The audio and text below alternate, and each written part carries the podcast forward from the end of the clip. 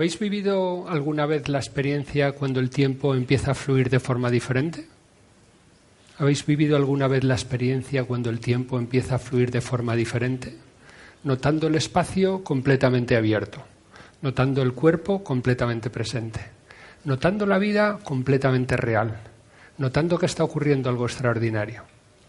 Un momento para dejarse llevar, un momento de entrega total, un momento de plena presencia un momento de plena presencia, notando los sentidos en un nuevo gradiente, notando la sonrisa dibujando tu gesto, notando la intuición aclarando tu mente, notando que estás vivo, feliz y despierto. Esto es mindfulness, el arte de vivir conscientemente.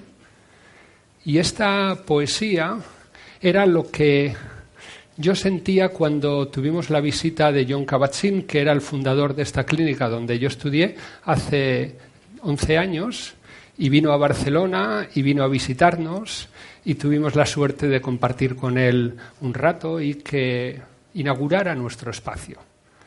Eh, para mí fue un gran momento y después me senté e intenté recoger un poco lo que había sentido, ¿no? aunque también me estaba dando cuenta entonces. John Kabat-Zinn tiene el mérito de haber cogido una disciplina monástica tradicional, como es la meditación budista, que, nació para aliviar el sufrimiento humano y haberla llevado a un hospital, porque en hospitales donde las personas sufren, y haber ofrecido este recurso a aquellas personas que la medicina no conseguía resolver su problema. Las personas con enfermedades crónicas o dolencias crónicas, las enfermedades que tenían que ver con la mente y el cuerpo y dio lugar a una nueva disciplina, lo que ahora se llama la medicina mente-cuerpo, que tiene que ver con aspectos de la mente que afectan al cuerpo, aspectos del cuerpo que afectan a la mente y cómo ello tiene que ver con el, con el comportamiento. Gracias a ese esfuerzo innovador de hace 30 años, ahora tenemos bastante evidencia científica que explica cómo orientar la atención, la conciencia y la meditación tiene efectos en distintos ámbitos. El más conocido es el ámbito del bienestar. Cuando las personas somos conscientes, nos cuidamos más, nos prestamos atención y eso afecta a la salud. Cuidamos la salud, reducimos el estrés y nos queremos un poquito más. Y eso también tiene un efecto positivo en el trabajo, ¿no? Cuando una persona está bien, hace mejor su trabajo. Así que lo que hemos visto es que este desarrollo de la conciencia permite mejorar la atención, la concentración y reducir los errores. Y hay otra ventaja más, que tiene que ver con las relaciones personales. Cuando alguien está bien y hace bien sus tareas, entonces se relaciona mejor con los demás. Disminuye la agresividad, mejora la empatía y ese cóctel facilita las relaciones de colaboración, ¿no? Algo que, como hemos visto antes, es innato a los seres humanos, ¿no? Así que esta triada es muy poderosa ¿no? y trata de cómo siendo conscientes podemos mejorar el bienestar personal, podemos mejorar la calidad en el trabajo y podemos mejorar las relaciones. Y, voy a presentar un ejemplo de cada uno de estos ámbitos. En el bienestar personal muchas veces viene afectado por tendencias que tenemos en la mente de dar vueltas a cosas negativas. En psicología se llama rumiación y es un pensamiento obsesivo que nos genera malestar. Esos pensamientos se pueden reducir con la práctica de la conciencia, porque uno empieza a ser consciente de esos pensamientos y los va reduciendo. Y aquí tenemos un gráfico de una investigación que hicimos en 2010, donde en un programa de ocho semanas de mindfulness reducía el malestar asociado con la rumiación y duraba durante la fase de seguimiento. También vimos que mejora la, gestión de las emociones. Este es otra investigación que hicimos más tarde, en 2014, aquí en Barcelona, con médicos de atención primaria, y vimos que la alteración emocional que tenían los médicos tratando con los pacientes eh, se, podía reducir con un entrenamiento de ocho semanas de mindfulness y eso disminuía en tres dimensiones, en la tendencia a la ansiedad, a la depresión y a la hostilidad, que son las emociones negativas que estaban asociadas con su trabajo, y mejoraba la actividad y disminuía la fatiga. ¿no? Y esto es lo que todos queremos. ¿Cómo podemos tener más actividad y estar menos cansados si disminuimos la cantidad de energía que dedicamos a gestionar la alteración emocional? Y la tercera, el tercer ejemplo tiene que ver con cómo podemos mejorar las relaciones con los demás y tomar mejores decisiones. Y, eso lo podemos articular con, una matriz en la que observamos el medio interno en dos dimensiones. Hay una dimensión que tiene que ver con el grado de energía que tiene una persona en un momento dado y hay otra dimensión que tiene que ver con que el momento sea agradable o desagradable. Y para poner algunos ejemplos que os podáis ubicar, tenemos un momento de relajación cuando hay poca energía y es agradable, o lo llamamos excitación cuando hay energía agradable. Cuando hay energía y es desagradable puede ser un momento de ansiedad o puede ser un momento de frustración o de enfado. Y cuando tenemos un momento de poca energía desagradable, entonces lo llamamos aburrimiento. Esto sería un poco la periferia de este mapa de los sentimientos. Pero lo más interesante está en el centro, porque hay una zona óptima que no es exactamente el centro. Yo la he puesto un poco como la tengo para mí, pero que cada uno tiene que saber identificarla. Y en esa zona es donde tomamos las mejores decisiones. En esa zona es donde escuchamos mejor a nuestros hijos, donde tenemos mejor relación con la pareja, donde podemos funcionar en un equipo, ¿vale? Donde se despliega la mejor versión de uno mismo. No demasiado excitado, no demasiado relajado, no demasiado aburrido, no demasiado ansioso o irritado.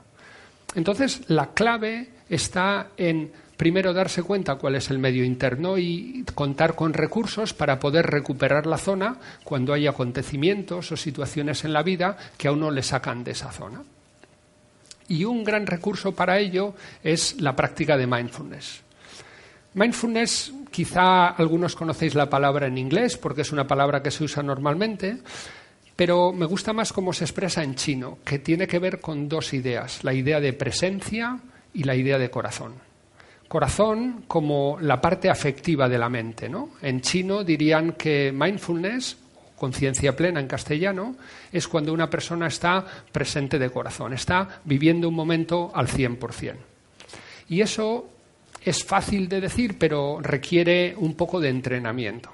Y el entrenamiento tiene tres habilidades que tenemos que ensayar. La primera tiene que ver con tener una intención.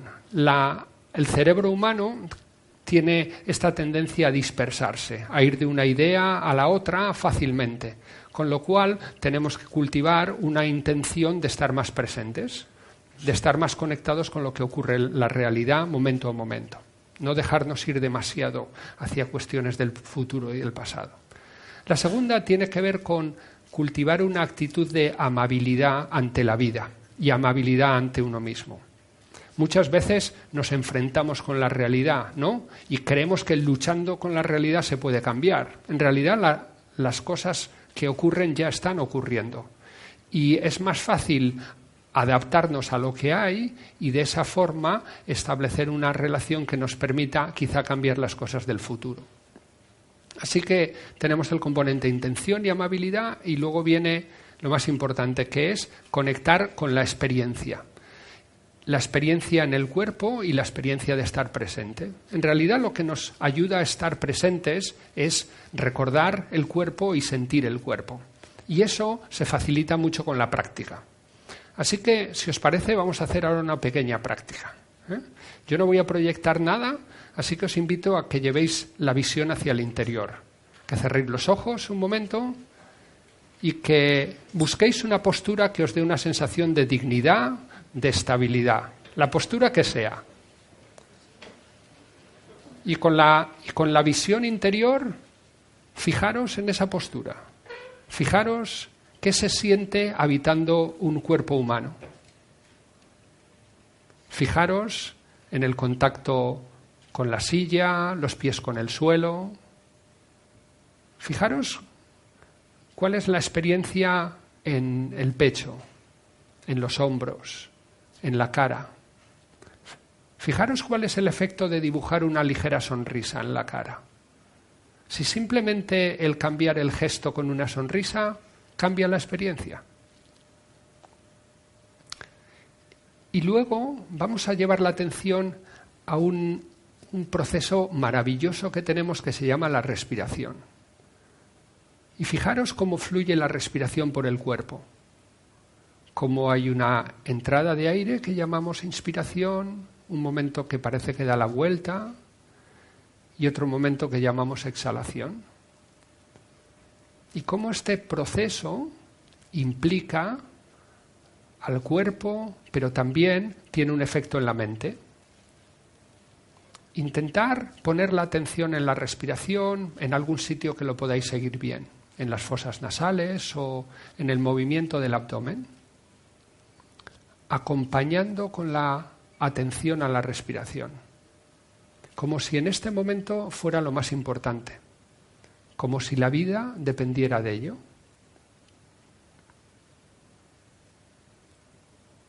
Si notáis que la atención se va al futuro o al pasado, amablemente la volvéis a traer a la respiración, a este momento. Quizá notando que la respiración va cambiando un poco, quizá notando que la mente y el cuerpo se van calmando.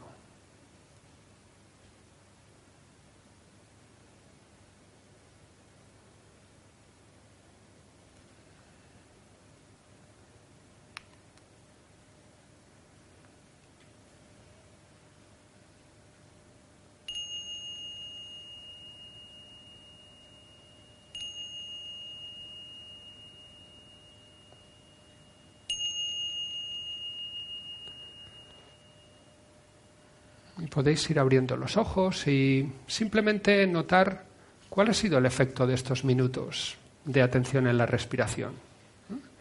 Y os daréis cuenta que cuando practicamos ejercicios que nos conectan con el momento presente, aparece una especie de bienestar interno natural, Una tranquilidad, una relajación, ¿no? Es como que el cuerpo recupera un poco esa armonía.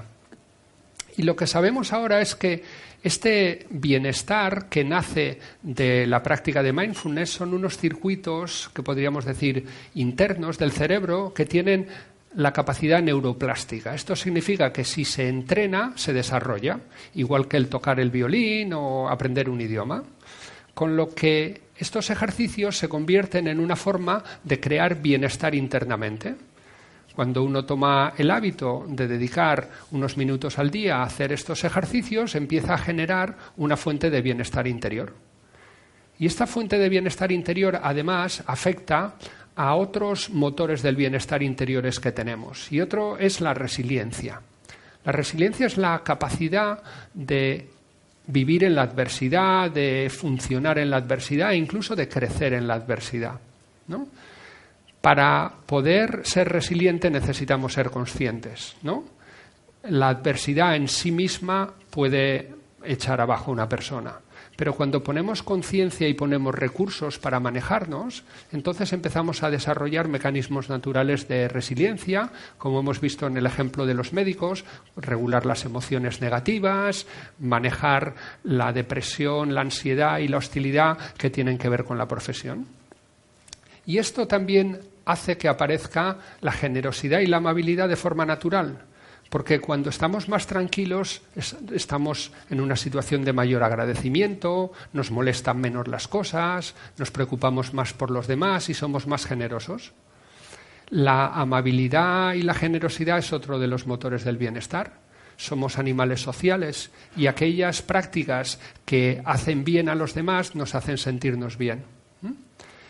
Y esto tiene que ver con el último motor del bienestar, que es el talante. Cuando somos optimistas, vemos retos, vemos oportunidades, nos fijamos en las cosas buenas que hay en la vida, entonces también estamos poniendo en marcha estos motores del bienestar, ¿no?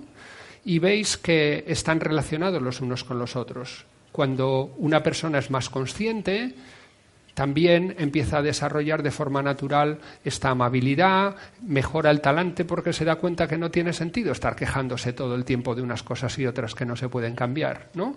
Se da cuenta de que las relaciones humanas son más enriquecedoras cuando hablamos de las cosas que nos conectan y no de lo que nos desconectan, cuando nos cuidamos en vez de nos fastidiamos. Entonces esto empieza a generar una forma diferente de vivir, ¿no? Y no, es una cosa nueva, ya lo sabían los antiguos, ¿no? Michel de Montaigne, que es un filósofo conocido francés, escribió esta poesía que dice, cuando bailo, bailo, cuando duermo, duermo, y cuando camino por un bosque si mi pensamiento se distrae hacia asuntos distantes, que es lo que llamamos mindfulness, lo conduzco de nuevo al, al camino, a la belleza de mi soledad. Él practicaba mindfulness a su manera. Y esta idea ha sido ahora retomada por una marca de automóviles que ha hecho un anuncio muy interesante que está rodado precisamente aquí en Barcelona y que vamos a ver ahora.